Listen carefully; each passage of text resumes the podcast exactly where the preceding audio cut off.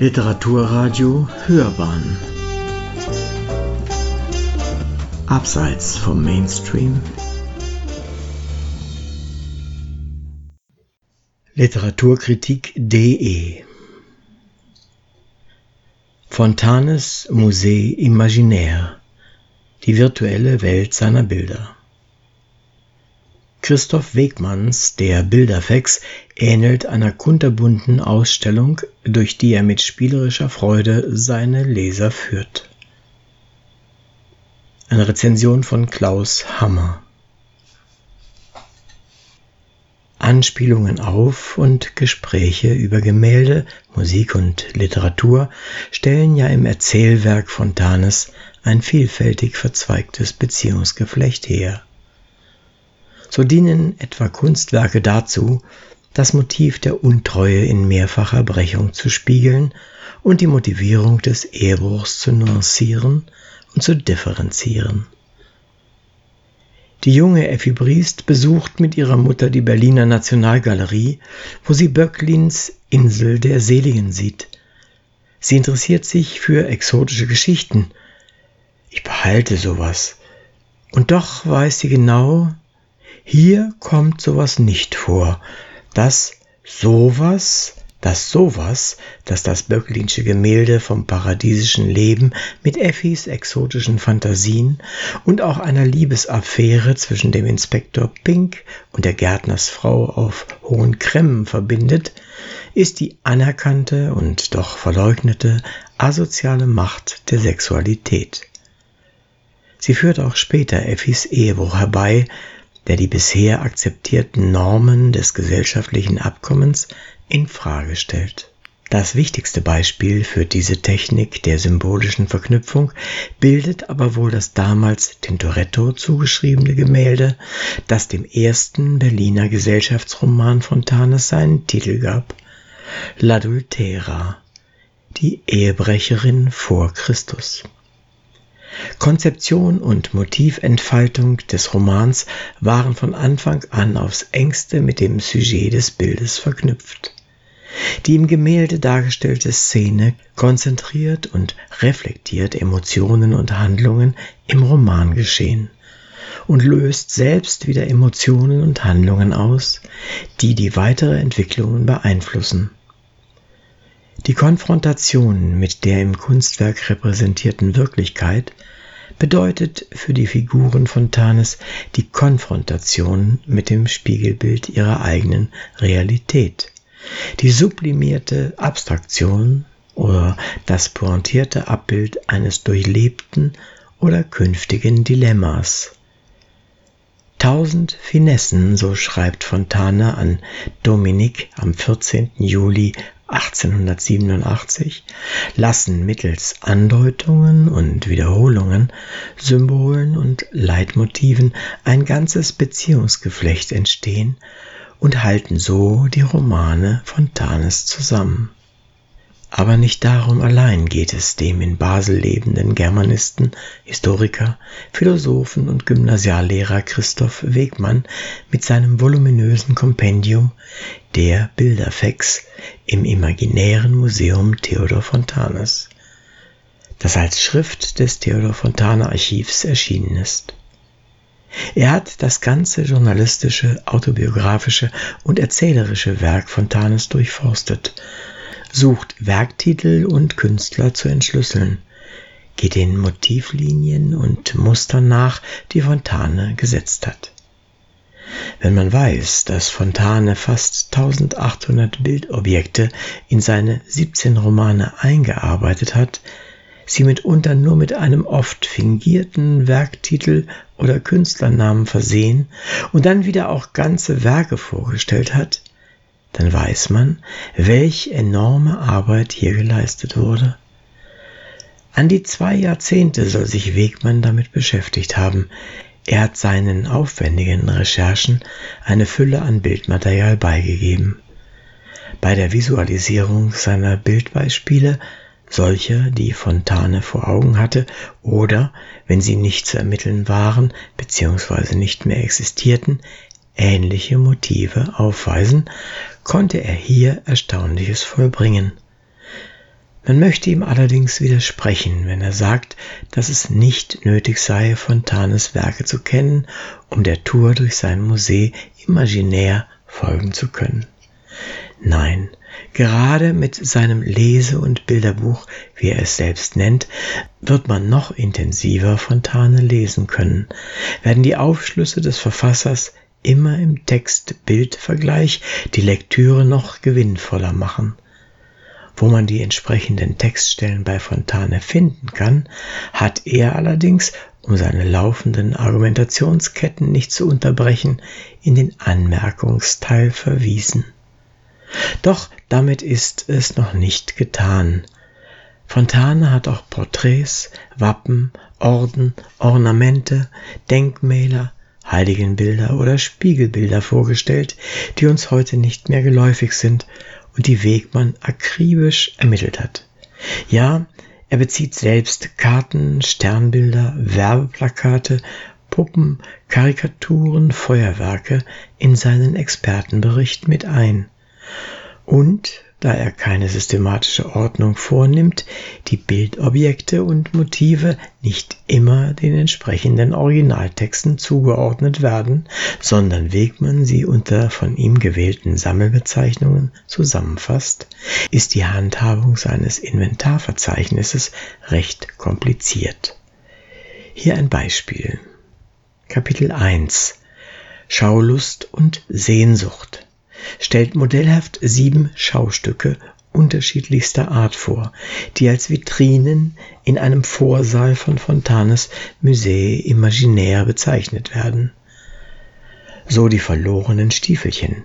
Das ist ein verschollenes Gemälde von Franz Skarbina, ein paar Damelstiefeletten darstellend, Sie sind nicht nur das Lieblingsbild der Gräfin Melusine von Barbie im Altersroman Der Stechlin, sondern sie werden auch zu deren Spiegelbild.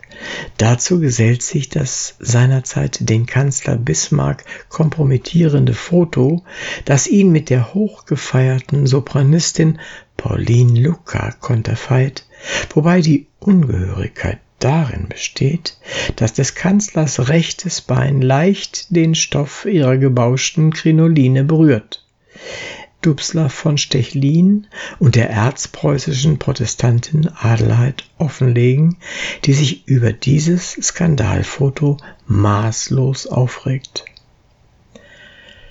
Wenn dann von Pagoden der Gesellschaft in dem österreichisch-ungarischen Roman Graf Petőfi die Rede ist, führt das Wegmann auf die Wackelpagoden im Stammschloss Arpa in Ungarn zurück, das die junge Schauspielerin Franziska Franz nach ihrer Hochzeitsreise mit dem bedeutend älteren Graf Petőfi inspiziert. Das zerbrechliche chinesische Porzellanpaar unterstreicht mit seinem gravitätischen Kopfnicken das Gefühl des Fremdseins, das die junge Schauspielerin nun nicht mehr loslassen wird.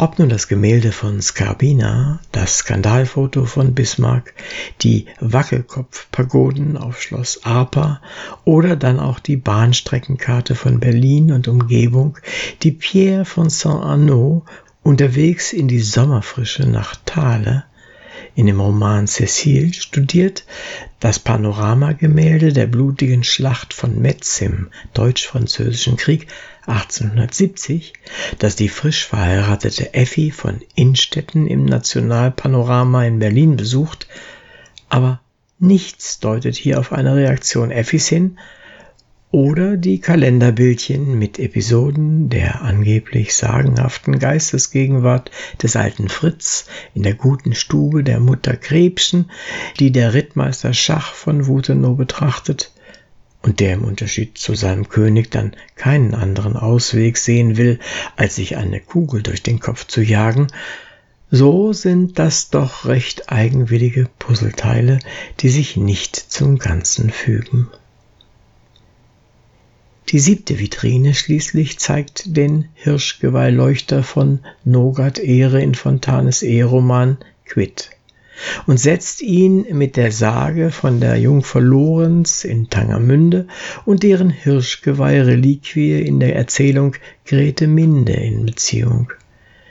Sind das hier wirklich in jedem Fall Beispiele, die den Umgang Fontanes mit kulturhistorischen Zeugnissen überzeugend dokumentieren? Mitunter sind die entsprechenden Beziehungs- und Orientierungspunkte zu den Figuren oder Begebenheiten in den Fontane-Werken so zufällig oder so weit hergeholt, dass sie nicht immer schlüssig erscheinen. Sein Buch sei, so schreibt Wegmann, aus der Freude am Spiel mit den vielfältigen Bildstoffen entstanden, die Fontane als Lektüre-Spielplatz anbietet. Dabei ist ihm sein Spieltrieb mitunter durchgegangen, und er hat gar nicht mehr den Leser im Blick, der ohnmächtig dieser immensen Stoff- und Materialfülle gegenübersteht. Nun war Fontane allerdings, wie Wegmann mit Recht sagt, ein passionierter Bildsucher und Motivjäger, ein wahrer Bilderfex, und er konnte sich dabei auf ein phänomenales Bildgedächtnis verlassen. Fontanes Imagerie sei ein verzetteltes Bilduniversum. Fast jedes wichtige Thema ist von Fontane ausgesuchten oder ähnlichen Bildern unterlegt, verstärkt, variiert, kontrastiert worden oder wird mit anderen Themen verbunden. Wegmann breitet diese Text-Bild-Verknüpfungen, die sich im Werk Fontanes finden, mit Vergnügen wie in einem Musée imaginär aus zwar eben nicht gerade erhellend geordnet, aber doch dem geduldigen, wissbegierigen Leser ein enormes Heureka-Erlebnis vermittelnd. Denn mit Kapitel 2 beginnend dann die atemberaubenden thematischen Zusammenstellungen des Verfassers. Zitat, der große Bär und Jakobs Traum, die Geburt der Bilder, Zitat Ende, hier geht es um Fontanes Figuren als Himmelsbetrachter und Sternengucker wie Levin von Fitzewitz oder Franziska Franz um Schatten- und Spiegelbilder, die Traumbilder und Bilderträume, die inneren Bilder, die einem Erinnerungsfilm gleichen, die Gabe des inneren Auges, die sich ins Visionäre und Wahnhafte steigern kann. Das Kapitel 2 Bastler, Spinner und Malerinnen, Fontanes Bildermacher, benennt der Freizeitkünstler, Kunsthandwerker und professionelle Maler unter den Figuren Fontanes, wobei sich die Frauenfiguren als besonders begabt erweisen. Baumkuchen und Gipsbüsten. Die Bilder in der Welt der Dinge führt dann in den Nahraum und den Weltenraum, in das stille Durcheinander der Interieurs wie in die fremden, vertrauten oder verstörenden Bilder der Außenwelt. Kapitel 5 Rembrandthut und ausgestopftes Krokodil. In der Galerie der Dingbilder stellt wozu Dinge vor die eben auch Bilder sind. Vom Degebrotschen Pfefferkuchenhaus über die Glaskugeln als Gartendekoration, die Tabatieren und Damenhüte, den Muschelschlitten von Tante Amalie in Vor dem Sturm, das ausgestopfte Krokodil, das der frisch verheirateten Effi Briest in ihrem neuen Zuhause in Kessin begegnet, bis zur Mansfelder Münze, die von Melcher Harms zur Kur verordnet wird. In Ellernklipp, Fontales Erzählung vom Heidereiter und seinem Pflegekind. Und zu den Orden, die der Stolz vieler Fontanemänner sind.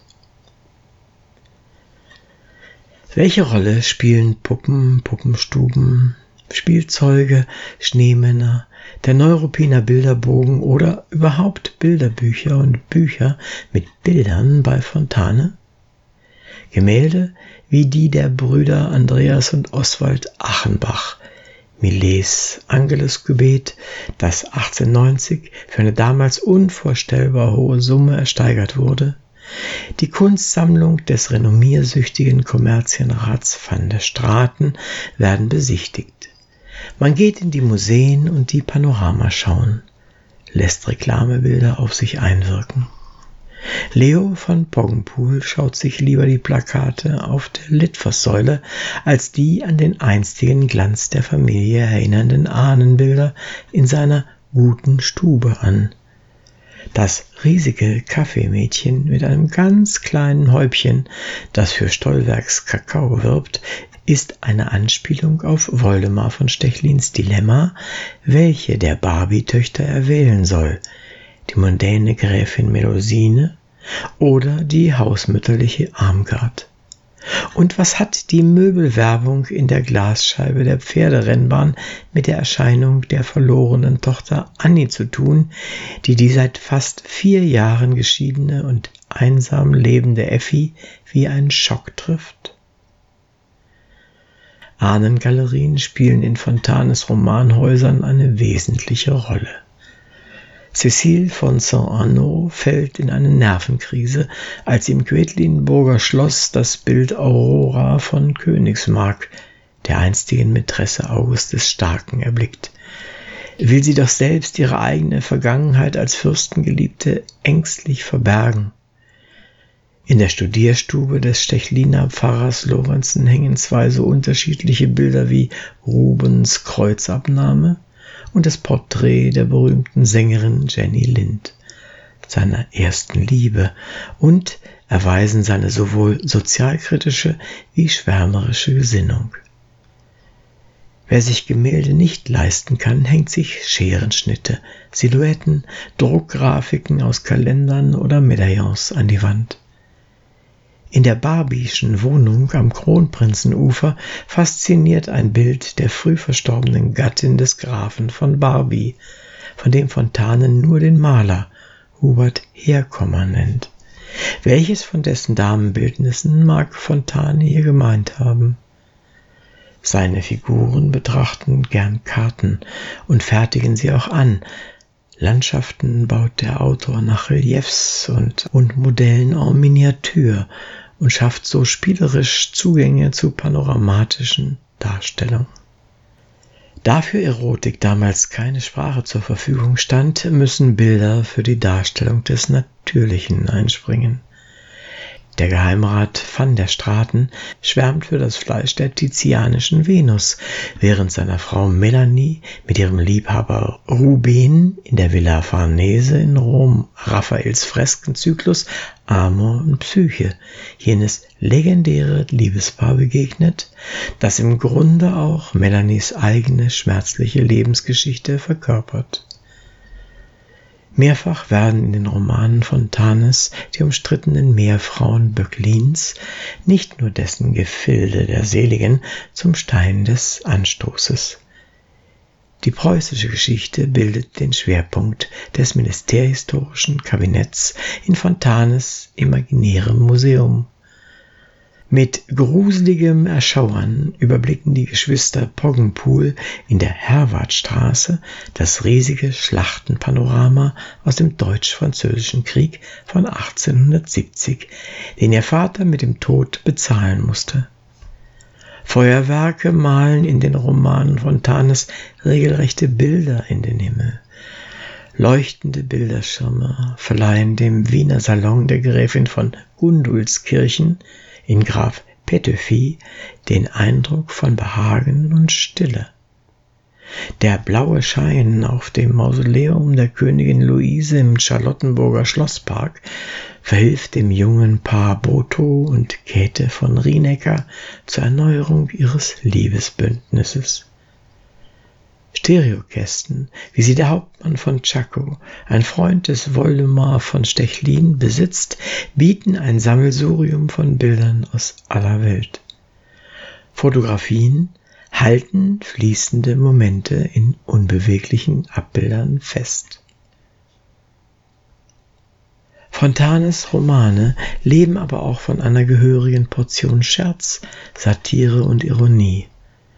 Der Autor spielt mit Zerrbildern und Slapstick-Effekten. Karikaturen vernichten ganze Existenzen, wie die des gedemütigten und der Lächerlichkeit preisgegebenen Schach von Wutenow. Der ehemalige Leutnant Vogelsang tritt bei den Treibels wie in dem berühmten Gemälde von Adolf Schröter, halb Witzfigur, halb Held, in der Pose des Don Quixote auf.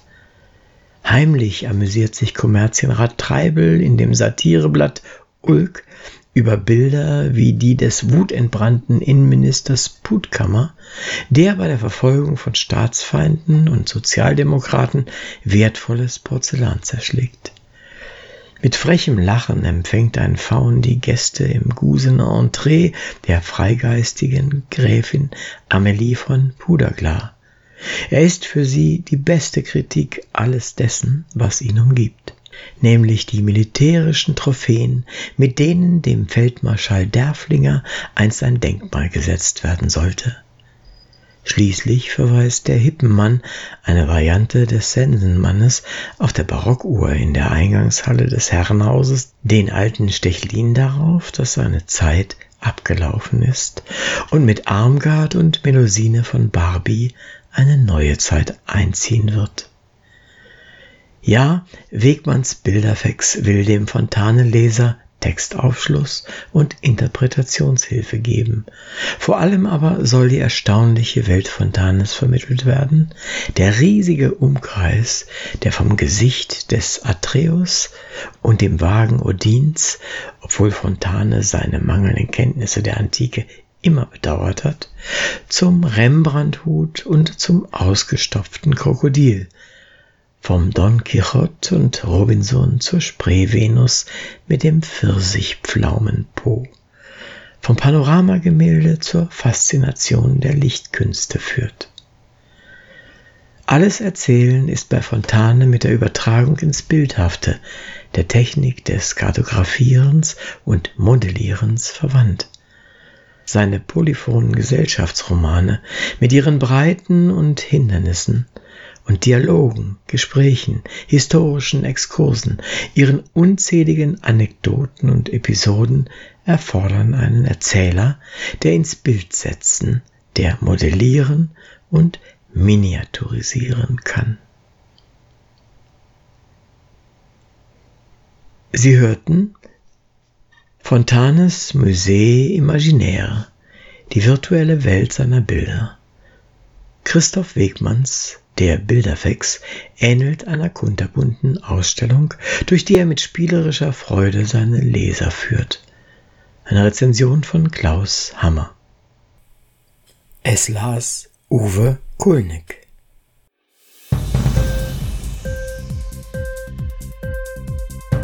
Hat dir die Sendung gefallen? Literatur pur, ja, das sind wir. Natürlich auch als Podcast. Hier kannst du unsere Podcasts hören. Anchor, Spotify, Apple Podcasts, iTunes, Google Podcasts, radio.de und viele andere mehr.